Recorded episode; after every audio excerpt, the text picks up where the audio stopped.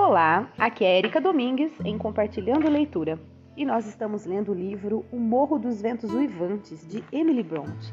E hoje nós vamos ler o capítulo 22. Então vamos lá, vamos dar continuidade a essa leitura.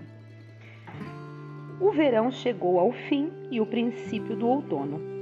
Já passara o dia de São Miguel, mas a ceifa estava atrasada naquele ano e alguns de nossos campos continuavam por ceifar. O senhor Linton e sua filha passeavam frequentemente entre os segadores.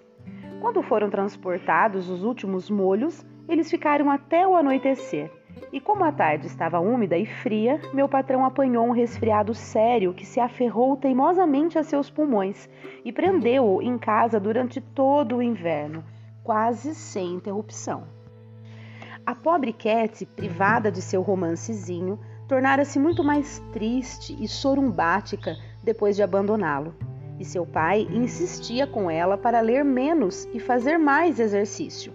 Ela já não contava com a sua companhia, e eu julgava de minha obrigação suprir a sua falta, tanto quanto possível com a minha, uma ineficiente substituta, realmente, pois eu apenas podia poupar duas ou três horas de minhas inúmeras ocupações diuturnas para acompanhá-la, e além disso, minha companhia era evidentemente menos desejável que a dele. Numa tarde de outubro ou começo de novembro, uma tarde fresca e clara, em que a turfa e os caminhos estavam cobertos de folhas úmidas e murchas e o céu frio e azul estava meio escondido pelas nuvens. Farrapos cinzentos escuros que montavam rapidamente do poente traziam chuva abundante. Pedi à minha jovem patroa para desistir da caminhada, pois era certo que ia chover muito. Ela recusou e eu, de má vontade, vesti um capote e peguei meu guarda-chuva para acompanhá-la a um passeio até o fundo do parque. Um passeio formal, como ela geralmente afetava se estava batida. E a batida ficava sempre que o senhor Edgar estava pior do que de costume, o que nunca se sabia por sua confissão, mas era adivinhado tanto por ela como por mim, pela sua maior taciturnidade pela melancolia de seu rosto. Ela saiu triste, não correu e não pulou, embora o vento frio pudesse induzi-la a tal. E muitas vezes, olhando-a de soslaio, pude vê-la levantando a mão e limpando alguma coisa na face. Olhei em torno, procurando um meio de distraí-la. Num dos lados do caminho elevava-se um barranco alto e abrupto, onde aveleiras e carvalhos enfesados, com suas raízes meio expostas, se sustentavam precariamente. O solo era muito solto para os últimos, e as fortes ventanias tinham tornado alguns quase horizontais. No verão, a senhorita Catherine deleitava-se em subir por aqueles troncos e sentar-se nos galhos, balançando-se a vinte pés acima do solo. E eu, ainda que admirando sua agilidade e sua despreocupação infantil, achava de meu dever ralhar com ela todas as vezes que havia em tais alturas, mas de modo que ela percebesse que não havia necessidade de descer. Desde a hora do jantar até a do chá, ela se deixava ficar em seu galho, embalançando pela brisa, sem fazer outra coisa a não ser cantar velhas canções de ninar, para si mesma, ou contemplando as aves alimentarem e ensinarem os filhotes a voar, ou se aconchegava com as pálpebras cerradas, sonhadora, aparentando uma felicidade que as palavras não podem expressar. Veja, menina! exclamei, apontando um abrigo sob as raízes de uma árvore contorcida. O inverno ainda não chegou aqui. Há ali uma florzinha, o último botão de uma multidão de campânulas que cobrem essa turfa em julho com uma neblina lilás. Quer subir e apanhá-la para mostrá-la a seu pai? Cat olhou durante muito tempo para a flor solitária que tremia em seu abrigo de terra, e replicou afinal: Não, não a tocarei. Mas tem uma aparência melancólica, não é mesmo, Ellen? É sim, observei. Abatida e desarvorada como a menina, suas faces estão sem sangue. Vamos dar a mão a correr. A menina está tão lerda que me atrevo a dizer que a acompanharei.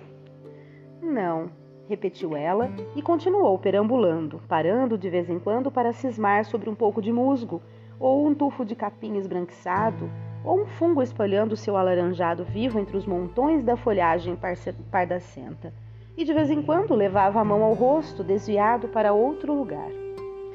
Catherine, por que está chorando, meu amor? Perguntei, aproximando-me e passando o braço por seu ombro. Não deve chorar porque seu pai está resfriado. Dê graças a Deus de não ser nada pior. Ela não reteve mais as lágrimas então. Sua respiração foi sacudida por soluços. Vai ser alguma coisa pior, disse. E, se, e que será de mim quando papai e você me deixarem e eu ficar sozinha? Não posso me esquecer suas palavras, Ellen. Elas estão sempre nos meus ouvidos.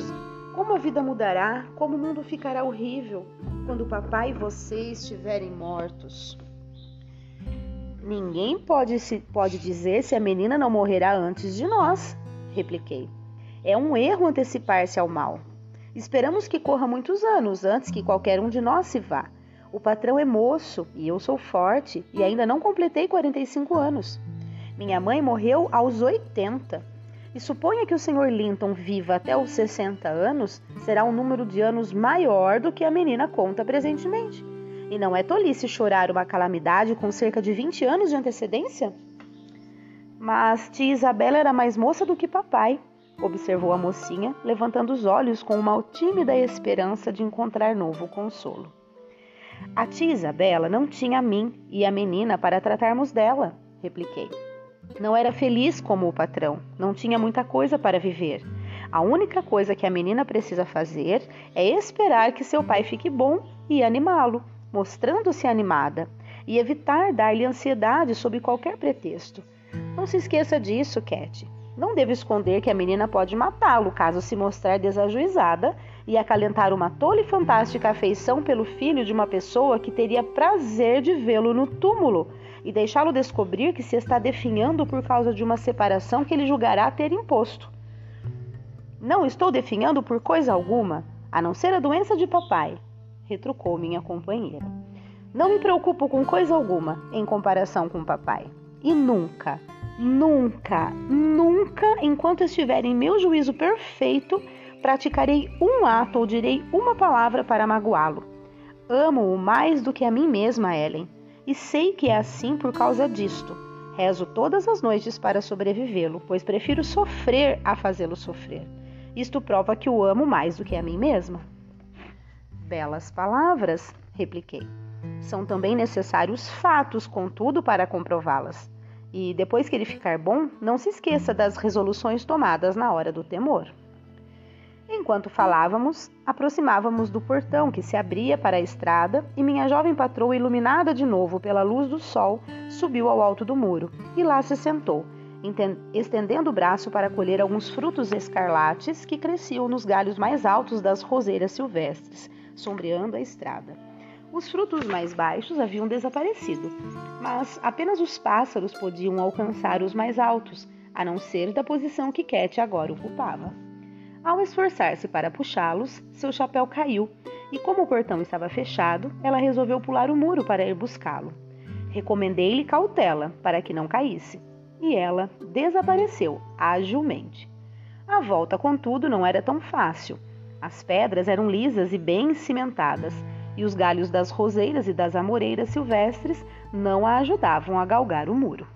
Como uma tola, não compreendi isso, até que a ouvi dando risadas e dizendo: Vá procurar a chave, Ellen, senão eu tenho de dar a volta e ir procurar o pavilhão do porteiro. Não consigo escalar os baluartes deste lado. Fique onde está, retruquei. Estou com minha penca de chaves no bolso. Talvez consiga abrir, senão irei procurar. Catherine divertiu-se dançando diante da porta, enquanto eu experimentava as chaves grandes, uma após a outra. Apliquei a última e verifiquei que nenhuma servia. Assim, repetindo que ela deveria ficar ali, eu já ia correr o mais depressa possível quando um ruído que se aproximava me deteve. Era o trote de um cavalo. A dança de Cat também parou. Quem é? sussurrei. Ellen, tomara que você pudesse abrir a porta, sussurrou minha companheira, por sua vez, ansiosamente. Olá, senhorita Linton, gritou uma voz grave, a do cavaleiro. Muito prazer em vê-la. Não se apresse em entrar, pois preciso pedir e obter uma explicação. Não quero conversar com o senhor, senhor Radcliffe, retrucou Catherine. Papai diz que o senhor é um homem mau e que odeia tanto a ele quanto a mim, e Ellen diz o mesmo. Não se trata disso, disse Radcliffe. Era ele. Acho que não odeio meu filho, e é a respeito dele que peço a sua atenção. Sim, tem motivo para corar. Não tomara o hábito de escrever a Linton depois. Não tomara o hábito de escrever a Linton de dois ou três meses para cá? Brincando de amor, hein? Mereceram ambos serem fustigados, principalmente a menina, a mais velha e menos sensível, como a viu. Estou com suas cartas, e se me tratar com insolência, eu as mandarei a seu pai. Presumo que se enfadou da diversão e desistiu dela, não foi? Pois bem, lançou Linton com isso. Pois bem, lançou Linton com isso num abismo do desalento. Ele estava arrebatado, apaixonado, realmente. É tão verdade como que estou com vida. Ele está morrendo por sua causa, despedaçando o coração com sua volubilidade, não em sentido figurado, mas de verdade. Embora Harrington venha zombando dele há seis semanas e eu tenha posto em prática medidas mais sérias e tentando afastá-lo dessa tolice, amedrontando, ele piora, de dia para dia. Estará debaixo da terra antes do verão, a não ser que a menina o restabeleça. Como é que o senhor mente com tanta desfaçatez à pobre criança? Gritei do lado de dentro. Por favor, vá-se embora. Como pode deliberadamente dizer tão abomináveis patranhas? Senhorita Cat, vou arrebentar a fechadura com uma pedra. Não acredite nesse vis, não acredite nesses vis absurdos. Pode ser, pode ver por si mesma que é impossível uma pessoa morrer de amor por causa de um estranho. Eu não sabia que havia gente ouvindo, murmurou o vilão. Digna senhora Jean, gosto da senhora, mas não gosto do seu jogo dúplice acrescentou em voz alta. Como pode mentir com tanta desfaçatez, afirmando que odeio a pobre criança e inventar histórias de papão para meter-lhe medo e afastá-la de minha casa? Catherine Linton. Só este nome me anima. Minha bela menina. Vou ficar fora de casa durante toda a semana. Vá ver se não estou falando a verdade. Seja boazinha. Imagine só que seu pai está no meu lugar e Linton no seu. Depois, Imagine o que pensaria de seu descuidado amante se ele se negasse a dar um passo para confortá-la quando seu próprio pai lhe pedisse. E não caia no mesmo erro por pura estupidez. Juro por minha salvação que ele está à morte e só a menina pode salvá-lo. A fechadura cedeu e eu saí. Juro que Linton está à morte, repetiu Ratcliffe encarando-me com dureza. E o pesar e a decepção estão apressando o seu fim. Nelly, se não deixá-la ir, pode voltar sozinha. Eu, porém, só voltarei daqui a uma semana e creio que seu próprio pai não poderia opor-se a que ela visitasse o primo. Entre, disse eu, segurando Cat pelo braço e quase a obrigando a entrar, pois ela retardava o passo, fitando com olhos perturbados as feições do interlocutor, muito severas para expressar sua falsidade anterior, interior. Ele fez o cavalo aproximar-se mais e, debruçando-se, disse: Senhorita Catherine, confesso-lhe que tenho pouca paciência com Linton, e Harrington e Joseph ainda menos. Confesso que ele se encontra num ambiente desagradável. Tem sede de bondade, assim como de amor, e uma palavra amável de sua parte seria para ele o melhor medicamento. Não se preocupe com as cruéis admoestações da senhora Jean. Seja generosa e trate de conseguir vê-lo. Ele pensa na menina noite e dia e não pode acreditar que não o odeia, uma vez que não escreve para ele, nem o procura. Fechei o portão e empurrei uma pedra para ajudar a fechadura frouxa a sustentá-lo. E abrindo o guarda-chuva, levei a menina, pois a chuva começava a cair entre os galhos das árvores, advertindo-nos para não nos retardarmos. Nossa pressa impediu qualquer comentário acerca do encontro com Radcliffe ao voltarmos para casa, mas adivinhei instintivamente que o coração de Catherine estava sombreado por uma dupla escuridão. Suas feições estavam tão tristes que nem pareciam dela. Não havia dúvida de que considerava tudo o que ouvira como absolutamente verdadeiro. O patrão recolhera-se antes de entrarmos. Cat foi ao seu quarto para ver como estava. Adormecera ela voltou e pediu-me para sentar em sua companhia na biblioteca. Tomamos o chá juntas e depois ela se deitou no tapete e me pediu para ficar calada, pois estava cansada. Peguei um livro e fingi que lia. Logo que ela me supôs absorvida em minha ocupação, recomeçou a chorar em silêncio, o que parecia agora sua diversão favorita. Deixei-a fazê-lo durante algum tempo. Depois, dirigi-lhe um apelo, zombando e ridicularizando todas as afirmações do Sr. Ratcliffe acerca do filho, como se estivesse certa de que iria concordar. Infelizmente, não tive a habilidade necessária para contra-atacar os efeitos que a sua narrativa produzira. Era justamente o que ele esperava. Você pode estar com a razão, Ellen, disse ela, mas não me sentirei tranquila enquanto não souber. E preciso dizer a Linton que não é por minha culpa que não escrevo e convencê-lo de que não mudarei. Que adiantavam raiva e protestos contra a sua tola credulidade?